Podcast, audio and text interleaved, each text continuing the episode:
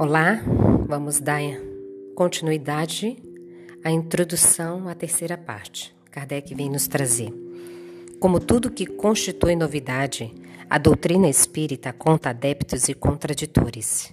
Vamos tentar responder a alguma das objeções destes últimos, examinando o valor dos motivos em que se apoiam, sem alimentarmos, todavia, a pretensão de convencer a todos, pois muitos há que creem ter sido a luz feita exclusivamente para eles. Dirigimos-nos aos de boa fé aos que não trazem ideias preconcebidas ou decididamente firmadas contra tudo e todos, aos que sinceramente desejam instruir-se e lhes demonstraremos que a maior parte das objeções opostas à doutrina promanam de incompleta observação dos fatos e de juízo leviano e precipitadamente formado. Lembremos-nos, antes de todos, e em poucas palavras, a série progressiva dos fenômenos que deram origem a esta doutrina.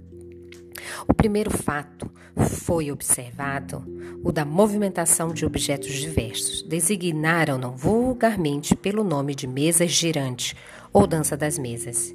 Este fenômeno, que parece ter sido notado primeiramente na América, ou melhor, que se repetiu nesse país, porquanto a história prova que ele remonta à mais alta antiguidade, se produziu rodeado de circunstâncias estranhas, tais como ruídos insólitos, pancadas sem nenhuma causa ostensiva.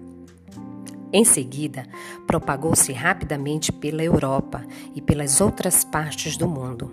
A princípio, quase que só encontrou incredulidade, porém, ao cabo de pouco tempo, a multiplicidade das experiências não mais permitiu lhes pusessem em dúvida a realidade. Se tal fenômeno se houvesse limitado ao movimento de objetos materiais, poderia explicar-se por uma causa puramente física. Estamos longe de conhecer todos os agentes ocultos da natureza, ou todas as propriedades dos que conhecemos a eletricidade multiplica diariamente os recursos que proporciona ao homem e parece destinada a iluminar a ciência com uma nova luz. Nada de impossível haveria, portanto, em que a eletricidade modificada por certas circunstâncias ou qualquer outro agente desconhecido fosse a causa dos movimentos observados. O fato de que a reunião de muitas pessoas aumenta a potencialidade da ação parecia vir em apoio dessa teoria, visto poder-se considerar o conjunto dos assistentes como uma pilha múltipla, como o seu potencial na razão direta do número dos elementos. O movimento circular nada apresentava de extraordinário, está na natureza. Todos os astros se movem em curvas elipsoides. Poderíamos, pois, ter ali em ponto menor um reflexo do movimento geral do universo, ou melhor, uma causa, até então desconhecida, produzindo acidentalmente com pequenos objetos em dadas condições uma corrente análoga a que impele os mundos. Mas o movimento nem sempre era circular Muitas vezes era brusco e desordenado, sendo o objeto violentamente sacudido, derribado, levado numa direção qualquer e contrariamente a todas as leis da estática. Levantado e mantido em suspensão. Ainda que nada havia que se não pudesse explicar pela ação de um agente físico invisível. Não vemos a eletricidade deitar por terra edifícios desarraigar árvores, atirar longe os mais pesados corpos, atraí-los ou repeli-los? Os ruídos insólitos, as pancadas, ainda que não fosse um dos efeitos ordinários da dilatação da matéria ou de qualquer outra causa acidental, podiam muito bem ser produzidos pela acumulação de um fluido oculto? A eletricidade não produz formidáveis ruídos?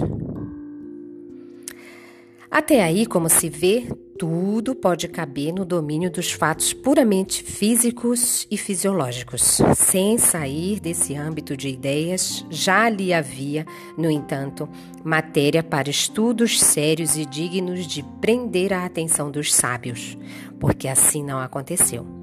É penoso dizê-lo, mas o fato deriva de causas que provam, entre mil outros semelhantes, a leviandade do espírito humano.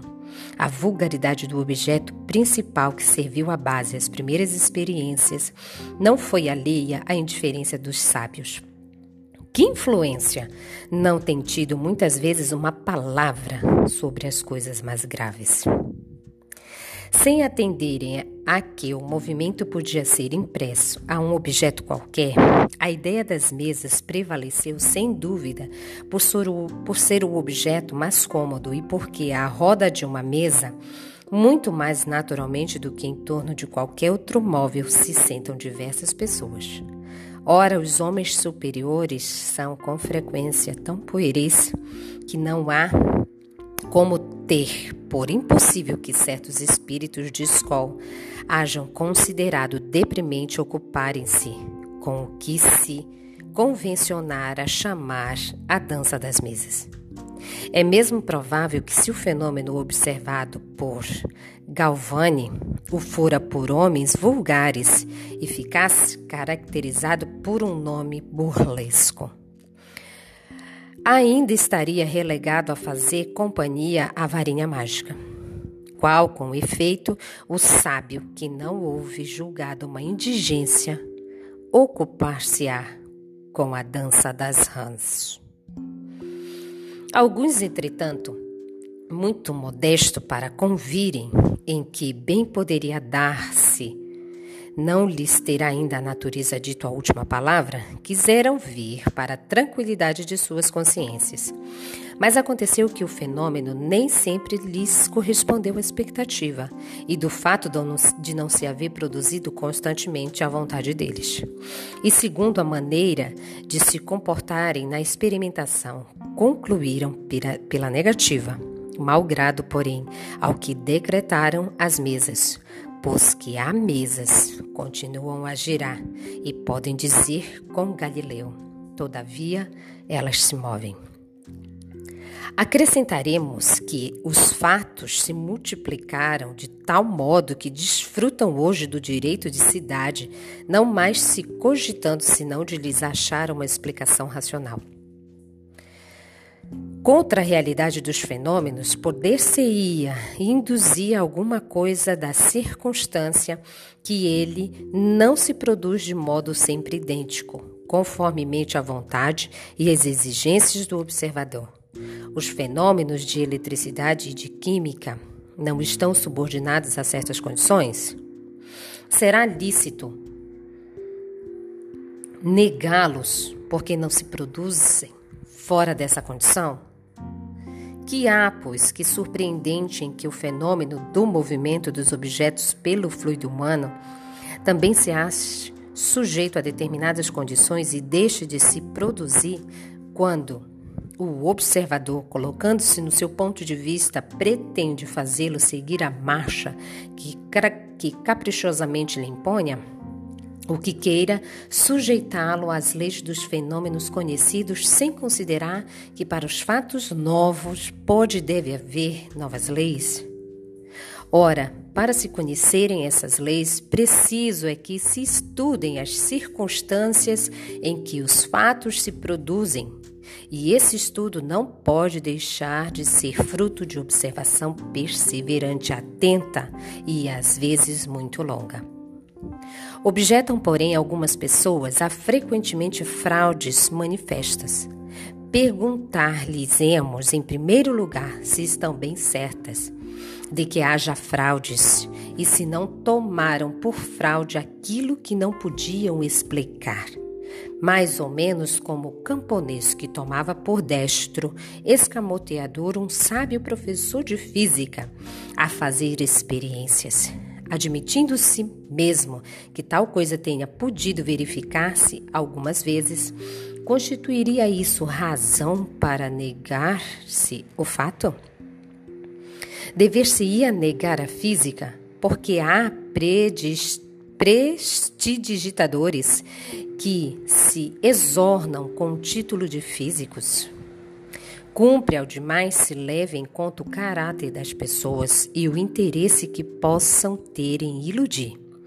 Seria tudo, então, mero gracejo?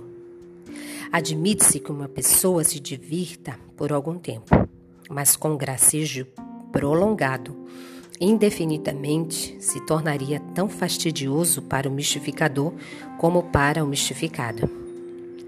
Acresce que numa mistificação que se propaga de um extremo ao outro do mundo e por entre as mais austeras, veneráveis e esclarecidas personalidade, qualquer coisa há, com certeza, tão extraordinária, pelo menos quanto o próprio fenômeno.